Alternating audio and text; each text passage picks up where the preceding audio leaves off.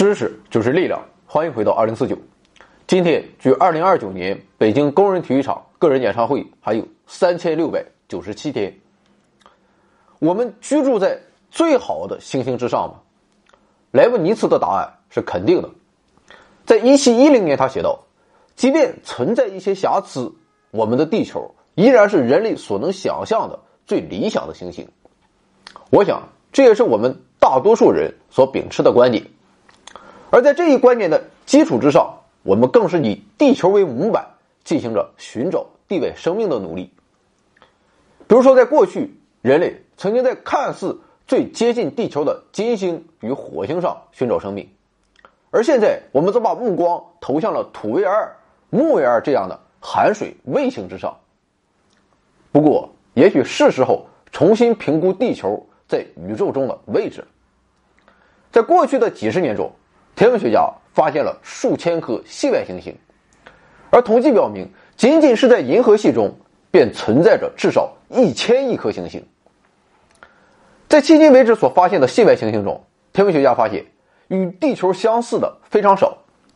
这些行星展现出了一系列的行星多样性，它们的公转轨道、半径尺寸、组成成分等都有着巨大的差异。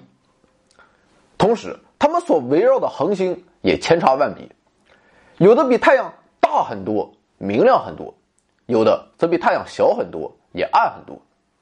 这些系外行星的多样性特征，时刻提醒着我们，在广袤的宇宙中，地球可能并不在宜居星球排行榜靠前的位置上。事实上，一些和地球非常不同的系外行星，可能有着更高的几率形成并维持一个稳定的生物圈。这些超宜居星球是搜索地外和系外生命，乃至在遥远的未来人类移民选择的最佳目标。那么，这样的行星应该具备哪些特征？在我们目前所发现的系外行星中，有这样的行星存在吗？欢迎收看大型娱乐节目《回到二零四九》第四季第十四集《超级地球：远方的完美家园》。要想寻找一个比地球更完美的行星，自然而然的，我们就要以地球作为比较的对象。只有发现地球的不足之处，我们才知道一个更美好的世界会是怎样一番面貌。的确，地球拥有许多特性，乍一看，这些特性似乎都为生命存在提供了理想的环境。比如说，地球围绕着一颗平静的。年龄中等的恒星运行，这颗恒星稳定的照耀着地球已达数十亿年之久，这给了地球足够的时间来产生生命，同时也让生命有充足的时间进化。还比如说，地球有着充盈的海洋，这里是生命之源，而海洋的存在主要归功于地球的轨道处于太阳的宜居带中。宜居带是一片狭窄的区域。在这一区域中，太阳光既不太强，也不太弱。如果行星位于宜居带以内的区域，行星上的水会被煮沸蒸干；而如果在宜居带以外，行星则会变成茫茫冰原，永堕寒夜之中。另外，地球的大小对生命也十分适宜，它的尺寸很大，产生的引力场足以吸住大气层，但地球还不是太大，所以。大气层不会变得太厚，从而成为了令人窒息的屏障。最后，地球的尺寸和它的岩石成分也给生命居住提供了便利，比如存在地壳运动，从而可以调节气候；存在磁场，从而保护生物圈免受宇宙射线的伤害。不过，随着对地球宜居性的研究越来越深入，科学家渐渐发现，我们的世界。也并不是那么理想。在空间上，今天的地球上，不同地区的宜居性就有着天壤之别。在广袤的地球表面区域，很大一部分都是不毛之地，比如干旱的沙漠、贫瘠的开放海域以及严寒的两极。而从时间上看，地球的宜居性也在不断的发生着变化。比如在石炭纪的大部分时期。也就是大约三点五亿至三亿年前，地球的大气就要比现在更温暖、更湿润，而且含氧量也要多于今天。当时海洋中的甲壳纲动物、鱼类和造礁珊瑚都十分兴盛啊，比现在不知道高到哪里去了。而陆地上则覆盖着大片大片的森林，昆虫和其他陆生动物的体型都十分庞大。比如说，超大号的蜻蜓，分分钟置黄博士于死地。总之，地球在石炭纪时期供养的生物圈要比今天多得多。这说明，比起远古时期，现在地球的宜居性已经差了很多。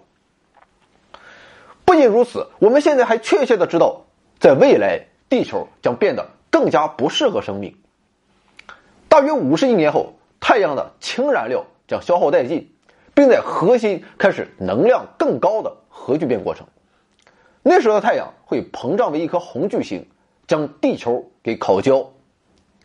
而事实上，在这一悲剧真正发生的很早之前，地球上的生命就已经走到了尽头，因为随着太阳内的氢逐渐被消耗。太阳核心的温度会逐渐升高，这使得太阳的总光度逐渐增加，每十亿年大概会增加百分之十。这种改变意味着太阳系的宜居带并非恒定不动的，而是发生着迁移。随着时间的推移，宜居带将距离不断变亮的恒星越来越远，总有一天，地球将不再处于宜居带之内。事实上。最新的计算显示，即便是目前，地球也并非处于宜居带的中心位置，而是临近了内边缘，接近了过热区。地球位置已然岌岌可危。目前的计算表明，在五亿年之内，太阳的光度将增加到一定程度，使得地球的气候变得极度炎热，从而威胁到复杂多细胞生物的生存。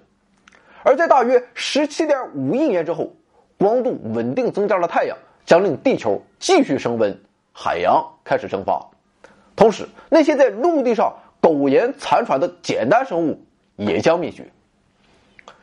总之，现在的地球已经度过了它的宜居黄金时代，生物圈也即将面临曲终人散的结局。客观的看，现在的地球作为宜居星球。只能是刚刚及格。那么那些非常非常宜居的世界该是怎样的呢？科学家首先想到的是超宜居卫星。在太阳系中，最大的卫星是木星的木卫三，但是它的质量也只有地球的百分之二点五。这么小的质量无法像地球那样保持住大气层，所以太阳系中的卫星统统都可以排除。但是在其他行星系统中，或许会存在着具有地球那么大质量的卫星。这些卫星位于巨行星周围的宜居带内，所以可以拥有与地球类似的大气层。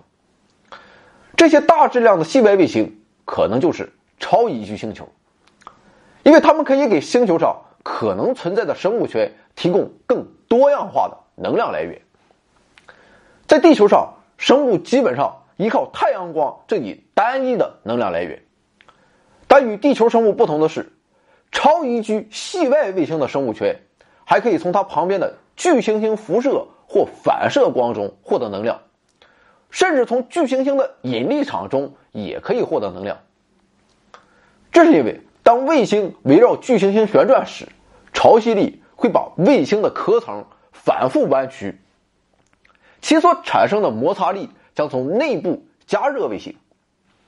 现在我们知道，土卫二、木卫二以及土卫六上存在着次表层海洋，这些海洋产生的原因或许就在于这种潮汐加热现象。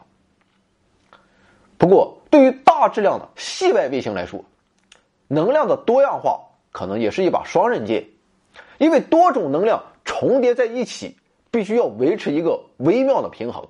而只要出现微小的不平衡，就能轻易的让那个世界变得不再宜居。它们的平衡其实是非常脆弱的。所以从这个角度看，在卫星中寻找超宜居世界，或许不是最理想的选择。不过宜居也好，不宜居也罢，问题是到目前为止，人们还没有发现系外卫星的确凿证据。虽然去年在系外行星开普勒幺六二五 b 的身旁，天文学家发现了疑似系外卫星的踪迹，但是仍需哈勃望远镜的进一步证实。当然了，虽然现在还没有发现，但我们相信他们的身影或许早已经被哈勃望远镜、开普勒望远镜等记录在案，早晚都会被指认出来。总之，目前的情况是，对这些系外卫星的存在和宜居性的讨论都还只是推测。所以，或许我们该把寻找完美家园的目光投向系外行星。甚至天文学家相信，在已经确定和疑似系外行星的列表中，或许就存在着超宜居行星。在上世纪九十年代，天文学家发现的第一批系外行星，它们全部是质量接近木星的气态巨行星，而且都距离它们的母恒星非常近。对于这些行星来说，不可能有生命存在。不过，随着时代的发展，行星搜索技术有了很大的提高，天文学家逐渐找到了一些更小的、运行轨道更远的、也更温和的行星。而近些年发现的大部分行星都是所谓的超级地球，它们都比地球重，但不超过地球质量的十倍，所以可能是研制行星。它们的轨道介于地球和海王星之间。事实证明，在其他恒星系中，这类行星非常普遍，但是在太阳系中却没有这样的行星，这使得太阳系在宇宙中看起来多少有点另类。在这些发现的超级地球中，很多更大、更重的大个头，它们的半径尺寸可能暗示着存在着十分厚重的大气层。所以，这些超级地球更像是小号的海王星、天王星，而不是大号的地球。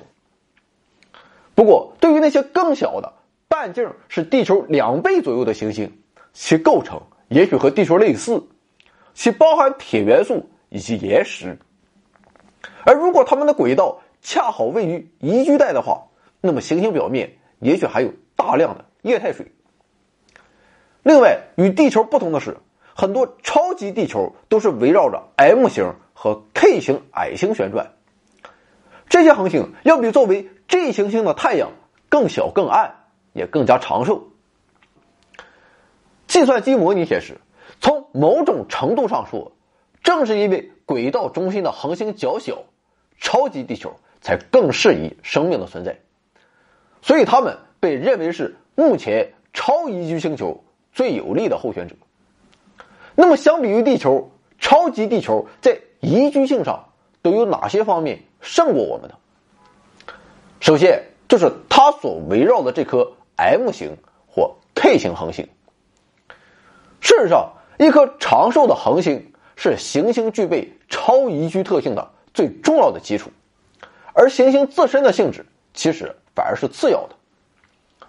毕竟，当恒星死去之后，行星的生物圈也就难再续了。我们的太阳已经将近五十亿岁了，大约到了它预估寿命一百亿年的一半。而如果它能稍微小一点的话，就会变成一颗更长寿的 K 型矮星。与大质量恒星相比，K 型矮星的燃料虽然更少，但是它们的燃料燃烧效率更高，所以寿命更长。目前人类观测到的中年 K 型矮星。比太阳要老数十亿年，而在太阳死亡之后，它们还将继续燃烧数十亿年之久。所以，如果 K 型矮星的行星上存在生物圈的话，那么这些生物圈的进化时间将更长，自然而然的生物多样性也会更加丰富。表面看起来，K 型矮星要比太阳更红，因为它的整个光谱更偏向于红外光区。不过，即便如此，它的光谱范围还是可以为行星表面植物的光合作用提供充足的能量。所以说，K 型矮星既能提供足够的辐射，又拥有很长的寿命，可谓达到了完美的平衡。而至于 M 型矮星，它们要更小，燃烧的也更缓慢，寿命可达千亿年。不过，由于 M 型矮星的光，太暗，所以它们的宜居带非常靠近星系内侧，这可能会让行星处于强烈的恒星耀斑或其他危险之下。总之，K 型矮星既有长寿的优势，又没有 M 型矮星因为过暗可能带来的危险，所以看起来 K 型星系系统是最有可能出现超宜居星球的地方。目前，在一些长寿的 K 型星系系统中，可能存在着炎态的超级地球。这些超级地球的寿命比太阳系还要老数十亿年。也许在太阳系尚未形成以前，这些行星上就已经出现了生命。我们甚至可以大胆猜想，当年轻的地球上的原始汤中出现第一个生物分子时，那些超宜居世界中的生物就已经繁衍生息了数十亿年之久。而这便是超级地球所拥有的第二大优势，因为远古世纪产生的生物圈。会对其所生存的超级地球的环境起到进一步的改善作用，从而提高超级地球的宜居性，就如同地球生物圈曾经所做的那样。比如一个十分具有代表性的例子，就是发生在二十四亿年前的大氧化世界。那时的地球大气中第一次积聚起了大量的氧气，这些氧气可能来自于海洋中的藻类。富含氧气的大气最终使得生物的新陈代谢水平朝着耗能更高的方向进化，这使得生物的体型逐渐变大，寿命更长，也更具有活力。这些进化对生物生存领域的转变，又是由海洋逐渐向内陆地移居起着至关重要的作用。如果其他行星的生物圈对其生存的环境也表现出类似的改善作用的话，那么，我们或许可以期待，那些围绕长寿恒星的行星会随着年龄的增长而变得越来越宜居。超级地球所拥有的第三个优势，便是它两倍于地球的质量。这是因为随着行星逐渐变老，它极有可能遭遇两次灾难。第一次是温室效应的消失，第二次是磁场的崩溃。而更大的质量则有可能。避免这两次灾难的发生。我们先来看温室效应的消失。如果我们的地球围绕着一颗小体型的 K 型矮星旋转，并处于宜居带内的话，那么在中心恒星熄灭很早之前，行星内部就已经冷却了下来，这会导致一系列灾难的发生。我们知道，行星内部的热量驱动了火山爆发和板块构造运动。这些过程会将大气重新释放，并补充大气中的温室气体，也就是二氧化碳。之后，降雨会将二氧化碳从空气中冲洗出来，逐渐沉积到岩层之中，等待着板块运动将它们再次释放。这就是所谓的碳循环。而如果行星内部冷却下来的话，那么火山爆发与板块运动就会停止。由此一来。行星大气中的二氧化碳就会随着降雨过程持续的下降，最终依靠二氧化碳来维持的全球温室效应就会慢慢消失。到那时，与地球类似的行星表面的水就会全部结成冰，完全变成一个不再适合居住的冰雪王国。除了可能会破坏温室效应之外，一个老去的岩质行星。其逐渐冷却的内部也会使具有防护作用的磁场崩溃。我们知道，在地球内部存在有环流的熔融铁浆，这些流动的熔浆通过类似发电机的原理产生了磁场，从而保护着地球免受太阳风暴和宇宙射线的摧残。而维持熔浆的热量，则来自于行星形成时剩下的热量以。及放射性同位素衰变产生的热量，一旦岩质行星的内部热量耗尽，它的核心就会变成固态，行星的发电机就会停止运转，磁场也就随之消失。失去了磁场的保护，宇宙射线和恒星耀斑就会长驱直入，侵蚀大气层的外层，并危害到行星表面。所以，那些年老的类地行星的大气层。可能有很大一部分已经逃逸到了太空之中，更高强度的有害辐射将会危及行星表面的生命。不过，质量是地球两倍的研制超级地球就没有那么容易因为衰老而遭受以上各种灾难。这是因为它们的体积明显更大，内部的热量就能保存的更久。比如说，一个质量是地球质量两倍的超级地球，其内部的热源可以产生一个自转的熔融内核。这个内核要比地球内核存在的时间更长，并在星球周围产生强大的磁场，保护大气层和地表免受宇宙射线的伤害。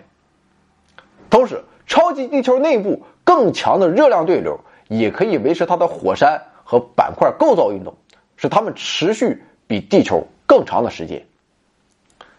那么，为什么地球质量两倍的超级地球是刚刚好的呢？再大一点行不行啊？这还真不行。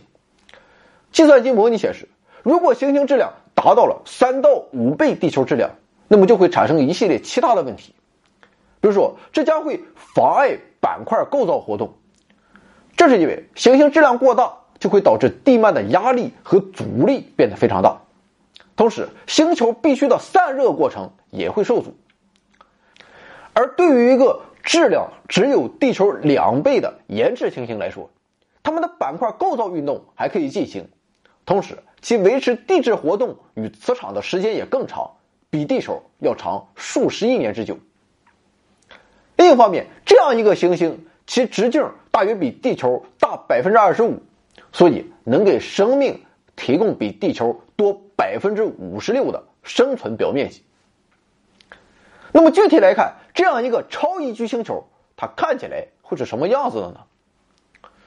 刚才我们说了，由于比地球的引力更强，所以它拥有的大气层会比地球更厚，由此便导致其表面的山峰受到气候侵蚀的速度也就更快。也就是说，这样的星球会有相对更浓的大气。以及更为平坦的地貌。如果超级地球上存在海洋的话，那么平坦的地貌会让海水形成大量的浅海，浅海中点缀着许多岛链，而不是像地球这样浩渺无际的深海，间隔着几块超大的陆地。在地球上，海洋生物的多样性最多的地方，便是靠近海岸线的浅海中。这是因为在独立的海岛生态系统中，生物的进化过程会更快，这会促进生物多样性的形成。所以，对于生物来说，超级地球这样一个群岛世界可能有着巨大的优势。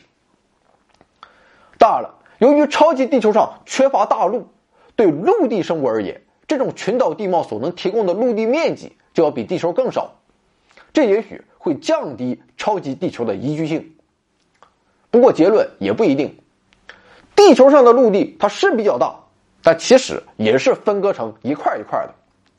就比如温暖湿润的海风无法吹到陆地的中心区域，所以这些中心区域就很容易形成贫瘠的沙漠。还比如地球上存在的广阔高原，在超级地球上可能极为显见，而至于冰封的高山啊，那就更不会存在了。此外，一个行星上的宜居区域的面积也会受到其自转倾角的显著影响。我们地球的自转倾角是二十三点四度，这造成了四季更迭，也使得酷热的赤道与寒冷的两极之间的温度差异不会那么极端。而与地球相比，一个有着更加合适自转倾角的群岛星球，可能有着温暖的赤道，同时也有着。不结冰的两极，再加上它们拥有更大的尺寸和表面积，所以比起地球的大陆地表，人家或许能提供更多的适宜生命居住的土地。现在，我们把所有这些影响星球宜居性的星球特征综合到一起，我们就可以描绘出超级地球的整体面貌了。一个超级巨星球应该比地球略大。围绕着一颗体积比太阳略小、光线比太阳略暗的宿主恒星运转，就是这么简单。完了，如果这一结论是正确的话，那么这将是对天文学家的一个极大鼓舞，因为在茫茫星海中，比起寻找与地球、太阳类似的体系，事实上那些围绕着小质量恒星旋转的超级地球更容易被探测和研究。而且迄今为止的系外行星搜索也显示，小质量恒星周围的超级地球也要远比地球、太阳这种体系多得多。远的不说，他们的身影就遍布银河系。那么迄今为止，我们到底有没有一个超宜居的超级地球的候选呢？这还真有一个，这便是前几年大名鼎鼎的开普勒幺八六 F。二零一四年四月，开普勒卫星发现了开普勒幺八六 F，它的直径比地球大百分之十一，组成可能与地球相近，质量可能为一点四四倍地球质量，其位于一颗 M 型红矮星的宜居带中，年龄也许有几十亿年，可能比地球还要古老。这颗行星距离我们五百光年啊，还是比较远，所以以目前和未来一段时间的。观测技术水平来看，我们还很难对它的宜居性做出更好的判断。目前就已知的信息来看，它很有可能是一颗群岛星球。不过，由于它所绕转的红矮星还比较年轻，而年轻的红矮星所辐射的极紫外线量要远高于年老的红矮星，所以行星的原始大气可能会在红矮星辐射。大量极紫外线时遭到了光质蒸发。不过这也不要紧，因为毕竟我们才迈出了第一步。我们相信，在不久的未来，那些距离更近、围绕着近邻小恒星旋转的超宜居行星就会出现在我们的视野之中。而如果运气足够好的话，我们甚至可以发现系外生命的存在。到那一天，我们就会指着天空的某个地方啊。跟小妹妹说：“看，那里有一个更完美的世界。”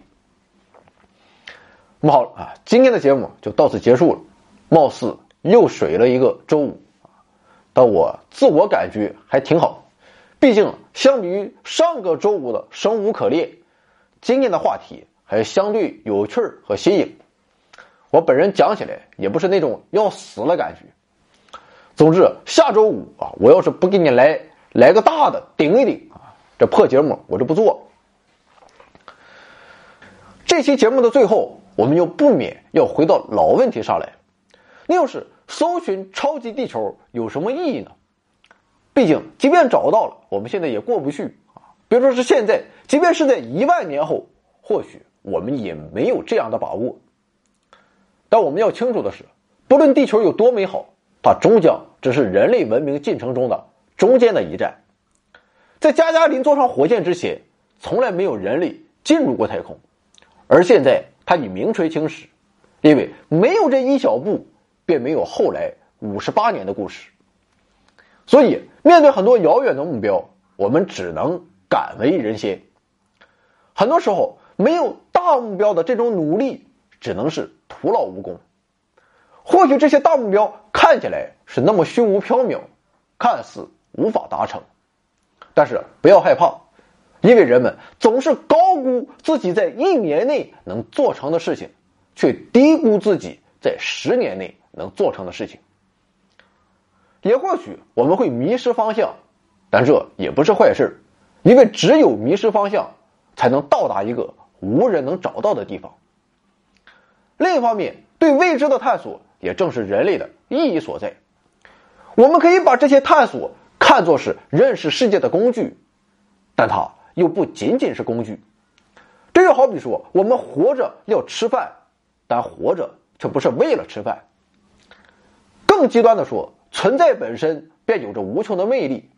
对此，我们必须心存敬畏，也值得为此把虚名浮利全部放弃。总之，岁月漫长，然而值得等待。